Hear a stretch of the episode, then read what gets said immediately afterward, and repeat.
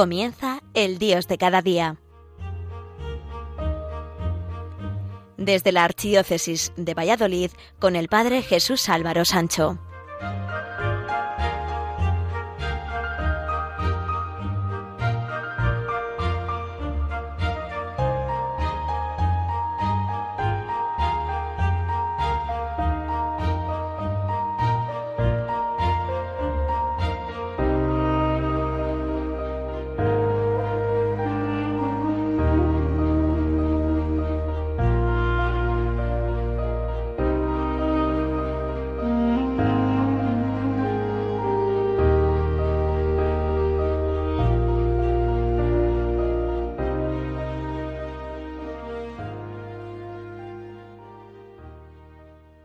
Queridos amigos de Radio María, el próximo domingo, festividad de la Asunción del Señor, celebraremos en la Iglesia la jornada de las comunicaciones sociales, es decir, el día dedicado a los medios de comunicación social, donde también la Iglesia debe de estar presente, pues son los nuevos areópagos del momento. Tanto es así que algo que no haya sido comunicado o difundido en los medios de comunicación es casi como si no hubiese existido.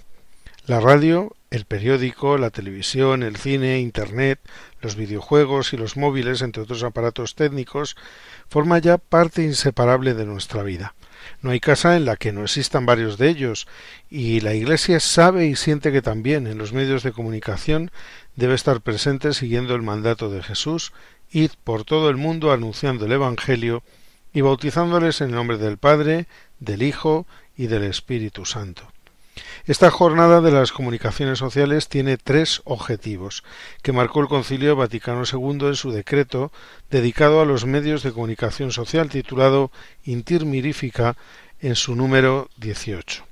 El primero de ellos, la formación de las conciencias ante las responsabilidades que incumben a cada individuo, grupo o sociedad en la formación de la opinión pública y en el uso y desarrollo de los medios de comunicación.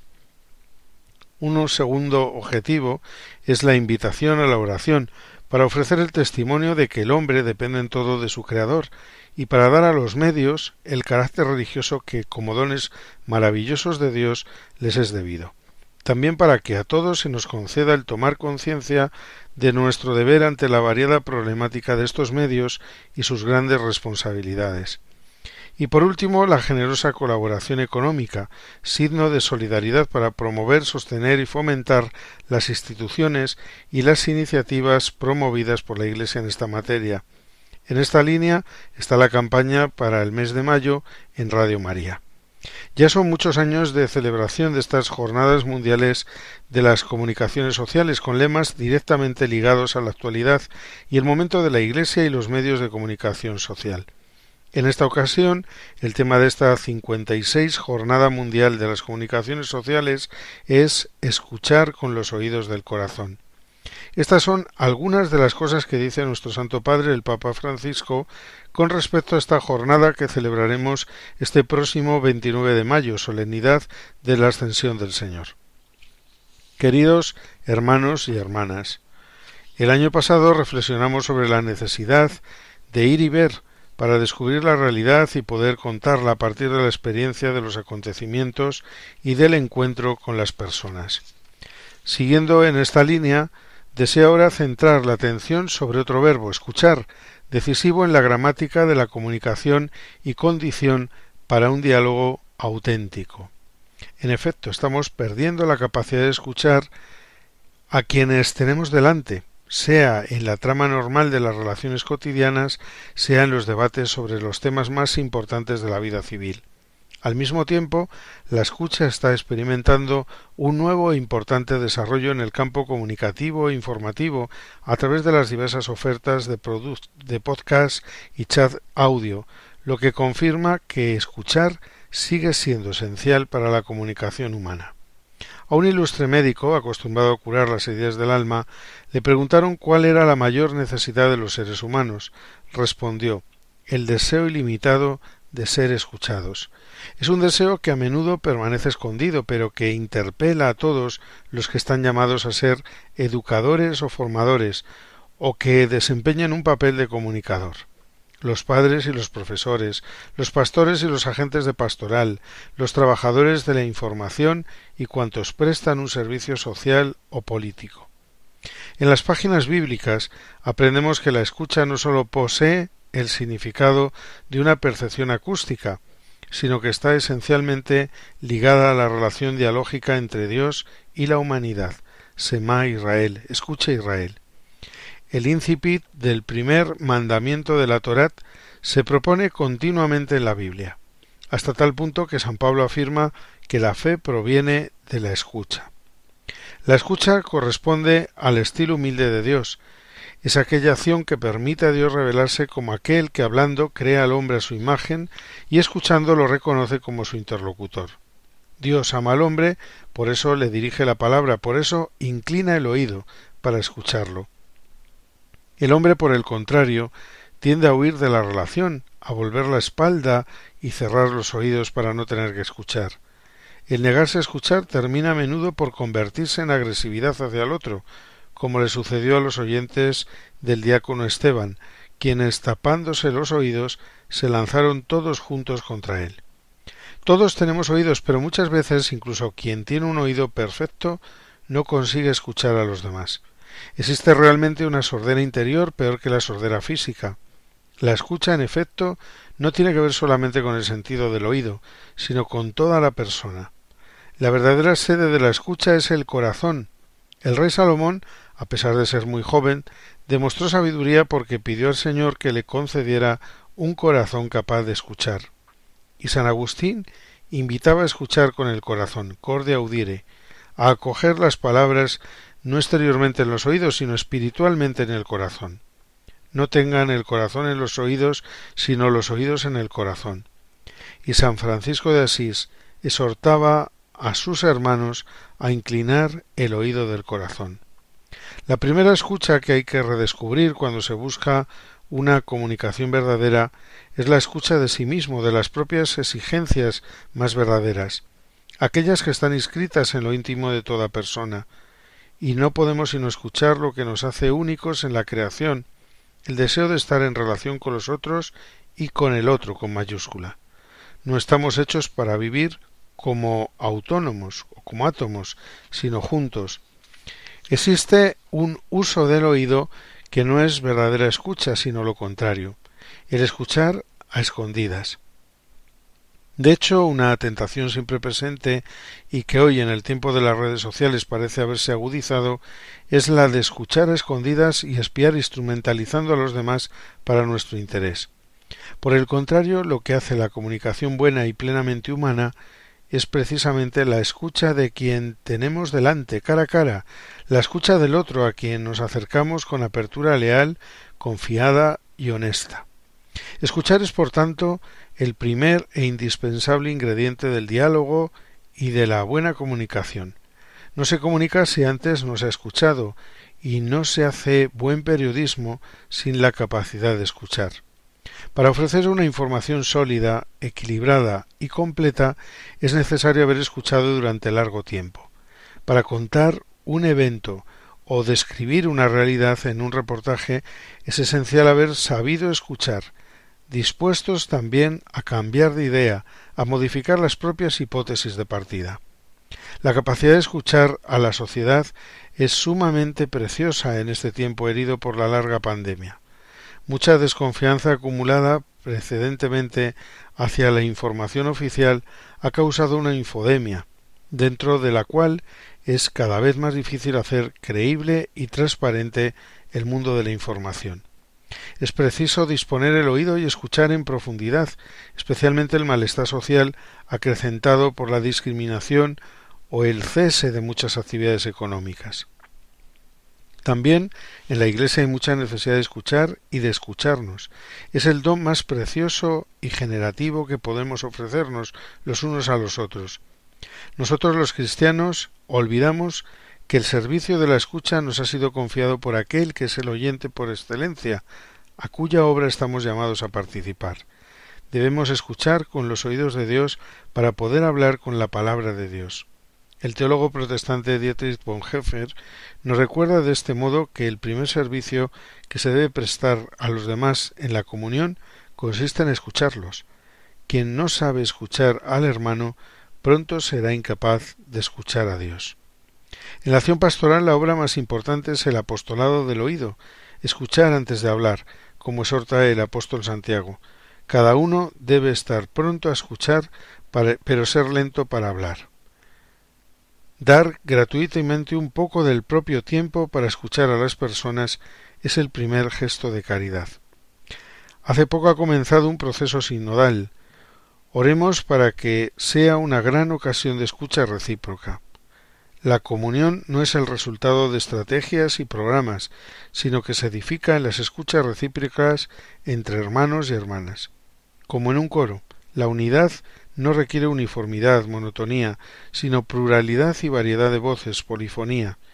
Al mismo tiempo, cada vez, cada voz del coro canta escuchando las otras voces y en relación a la armonía del conjunto. Esta armonía ha sido ideada por el compositor, pero su realización depende de la sinfonía de todos y cada una de las voces. Hacemos una pequeña pausa musical para la reflexión y continuamos enseguida en el programa El Dios de cada día a través de las emisoras de Radio María España.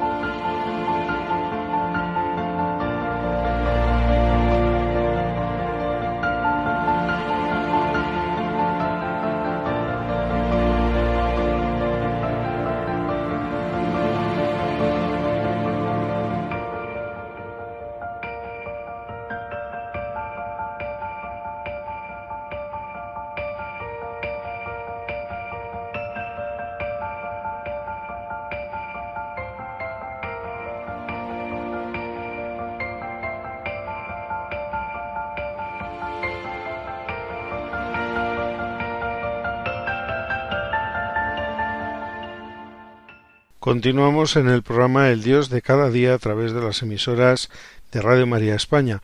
Hoy estamos hablando de los medios de comunicación social con motivo de la celebración el próximo domingo, festividad de la Ascensión, de la Jornada Mundial de las Comunicaciones Sociales, que este año lleva por lema Escuchar con los oídos del corazón. No cabe duda que los medios de comunicación han ejercido, especialmente la televisión, una gran influencia sobre las conciencias y la sociedad, sobre los niños y la familia. Encontré hace un tiempo una historieta en la que un niño pedía a Dios que le tratasen y quisiesen como un televisor. Dios mío, tú que me quieres mucho, quiero pedirte un gran favor. Hazme ser un televisor. Así mis padres me cuidarán como le cuidan a él. Mami me mirará todos los días como mira su telenovela preferida.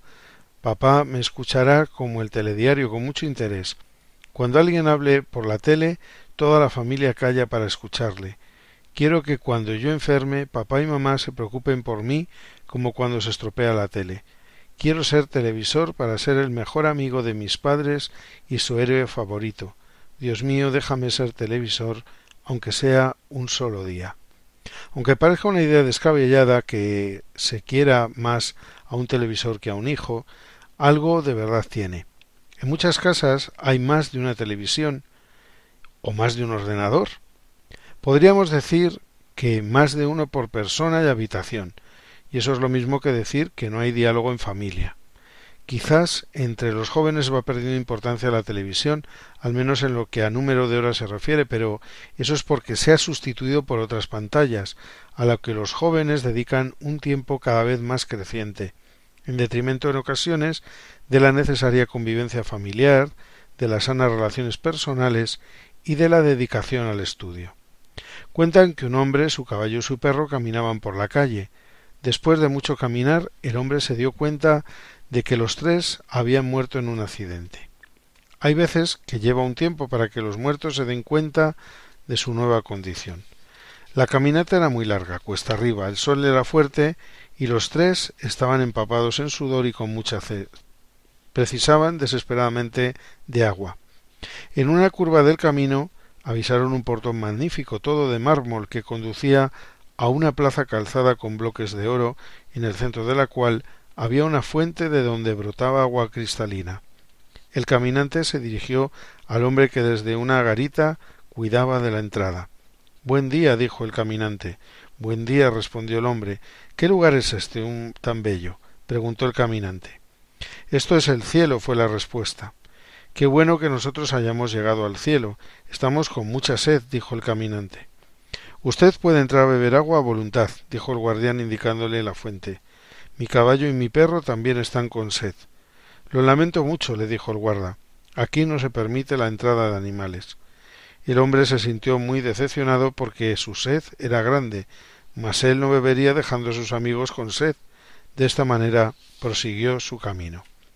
Después de mucho caminar cuesta arriba, con la sed y el cansancio multiplicado, llegaron a un sitio cuya entrada estaba marcada por un portón viejo semiabierto. El portón daba a un camino de tierra, con árboles a ambos lados que le hacían sombra. A la sombra de uno de los árboles un hombre estaba recostado con la cabeza cubierta por un sombrero. Parecía que dormía. Buen día, dijo el caminante. Buen día, respondió aquel hombre. Estamos con mucha sed, mi caballo, mi perro y yo. Hay una fuente en aquellas piedras, dijo al hombre indicando el lugar. Pueden beber a voluntad. El hombre, el caballo y el perro fueron hasta la fuente y saciaron su sed. Muchas gracias, dijo el caminante al salir. Vuelvan cuando quieran, respondió el hombre. A propósito, dijo el caminante, ¿cuál es el nombre de este lugar? Cielo, respondió el hombre. ¿Cielo? Si el hombre en la guardia del lado del portón de mármol me dijo que ayer al cielo. Y éste respondió Aquello no es el cielo, aquello es el infierno. El caminante quedó perplejo y dijo Esa información falsa debe causar grandes confusiones. De ninguna manera respondió el hombre. En realidad los del infierno nos hacen un gran favor, porque allí quedan aquellos que son capaces de abandonar a sus mejores amigos y a su familia. Los obispos de la Comisión Episcopal de Medios de Comunicación Social, en su mensaje con motivo de la Jornada de las Comunicaciones Sociales del año 2007, advertían de que las modernas tecnologías están propiciando la aparición de un nuevo ecosistema comunicativo en el que la pasividad de espectadores se está pasando a la aparición de usuarios cada vez más interactivos hacia los teclados o mandos en las nuevas pantallas. La praxis informática del cortar y pegar no es sino el paradigma de un nuevo modo de conocer, en el que con frecuencia todo se muestra fragmentado e inconeso, lo que acrecienta el relativismo que hace sospechosa toda posesión de certezas. Además de todo esto, en los nuevos medios se han difuminado grandemente los límites entre la realidad y la ficción, lo real y lo virtual, con las consecuencias no siempre positivas que ello puede acarrear no solo en el ámbito del conocimiento, sino también en el afectivo y emocional, tan importante para el ser humano en su etapa de crecimiento. Los niños y jóvenes son, en definitiva, los más afectados por esta verdadera revolución de las comunicaciones, que no es sólo tecnológica, sino sobre todo cultural, al producir en ellos cambios en los valores y de comportamiento, que pueden condicionar de forma importante su educación también la que se refiere a la fe cristiana. En los años anteriores se va observando una tendencia a la baja en la audiencia de televisión entre el público más joven, de tal manera que entre los cuatro y los doce años vieron la televisión una media diaria de 140 minutos. Con lo cual, en los últimos ocho años, los más pequeños han reducido su consumo en unos 20 minutos. Ahora bien, se interesan especialmente por Internet, los videojuegos, los móviles. Así, cerca de un 80% de los niños entre 11 y 16 años son jugadores habituales de videojuegos, ordenadores, móviles, y se prevé que su uso aumente con los años. Los derechos a la libertad de expresión y de mercado que pudieran invocarse para justificar ciertas prácticas han de tener en cuenta que sólo son válidos si se armonizan con otros derechos fundamentales. Así lo expresó el Papa San Juan Pablo II al afirmar que no se puede escribir o emitir solo en función del índice de audiencia, a despecho de servicios verdaderamente formativos. No hay libertad, incluida la libertad de expresión, que sea absoluta. Esta está limitada por el deber de respetar la dignidad y la libertad legítima de los demás. Estas son palabras del discurso con motivo del jubileo de los periodistas en Roma el 4 de junio del año 2000. Con los medios de comunicación transmitimos valores y formas de vida, y si no ofrecemos a nuestros niños y jóvenes no solo producciones de buena calidad, sino de buenos contenidos, estamos produciendo un daño irreparable. Había una vez un hombre muy envidioso, y toda la envidia que tuvo al ver el éxito que había alcanzado su amigo le hizo buscar para él todo el mal que pudo.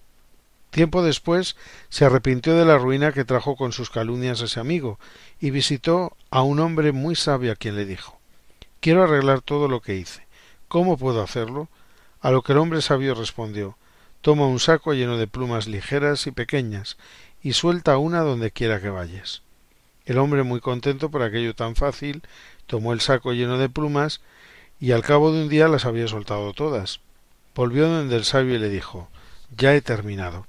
A lo que el hombre sabio contestó Esa era la parte fácil. Ahora debes volver a llenar el saco con esas mismas plumas que soltaste. Sal a la calle y búscalas. El hombre se sintió muy triste, pues sabía lo que eso significaba, y no pudo juntar casi ninguna. Al volver el hombre sabio le dijo Así como no pudiste juntar de nuevo las plumas que volaron con el viento, asimismo el mal que hiciste voló de boca en boca y el daño ya está hecho. Lo único que puedes hacer es pedirle perdón a tu amigo, pues no hay forma de volver atrás lo que hiciste. Eso mismo nos ocurre a nosotros si no cuidamos a nuestros niños y les protegemos para que el día de mañana no sean víctimas de un daño irreparable. Sin embargo, no debemos tener una visión de los medios de comunicación negativa, pues son, como su nombre indica, medios, no el origen del mal. Como todos los instrumentos creados por el hombre, podemos utilizarlos para hacer el bien o para hacer el mal. Los medios de comunicación, Internet, videoconsolas y móviles ofrecen una inmensa posibilidad educativa, cultural y de sano entretenimiento. Ahora bien, hay que estar alerta para evitar al mismo tiempo, de forma eficaz, los peligros e inconvenientes que puedan existir, que de hecho existen. La Iglesia y los cristianos y las familias debemos colaborar con las autoridades públicas para defender a nuestros pequeños, salvaguardando la libertad de expresión, para que se busque siempre el beneficio de los niños, lo que les ayuda a vivir una vida saludable e íntegra. Estas exigencias son tanto más necesarias en Internet cuanto en la red nos encontramos ante contenidos perjudiciales e ilícitos que amparándose en su estructura y en su anonimato los hace de fácil acceso para los menores y de muy difícil regulación y sanción para los estados, lo que causa una indefensión a la que es necesario dar adecuada respuesta desde la vertiente tecnológica, jurídica y sobre todo educativa. Pero es en la familia, sobre todo los padres, los primeramente llamados a tomar en consideración su responsabilidad en este importante aspecto de la educación de los hijos, que en nuestro tiempo pasa necesariamente por una mayor atención a la formación en el uso crítico y responsable de los medios. Por el bien de sus hijos y por el suyo, los padres deben aprender y poner en práctica su capacidad de discernimiento como telespectadores, oyentes y lectores, dando ejemplo en sus hogares de un uso prudente de los medios de comunicación. De acuerdo con la edad y las circunstancias, los niños y los jóvenes deberían ser introducidos en la formación respecto a los medios de comunicación, evitando el camino fácil de la pasividad carente de espíritu crítico, la presión de sus coetáneos y la explotación comercial. Desearía, al igual que nuestro Santo Padre el Papa Francisco y los obispos, que recemos con ocasión de la Jornada Mundial de las Comunicaciones Sociales por estos deseos, para que nuestros niños y jóvenes, y especialmente por los comunicadores, busquen siempre la belleza, la verdad y la dignidad de la persona humana y de la familia. Y hasta aquí ha llegado por hoy el programa El Dios de cada día a través de las emisoras de Radio María España. Recuerden que volveremos a estar con todos ustedes dentro de cuatro semanas. Hasta entonces, que pasen unos felices días.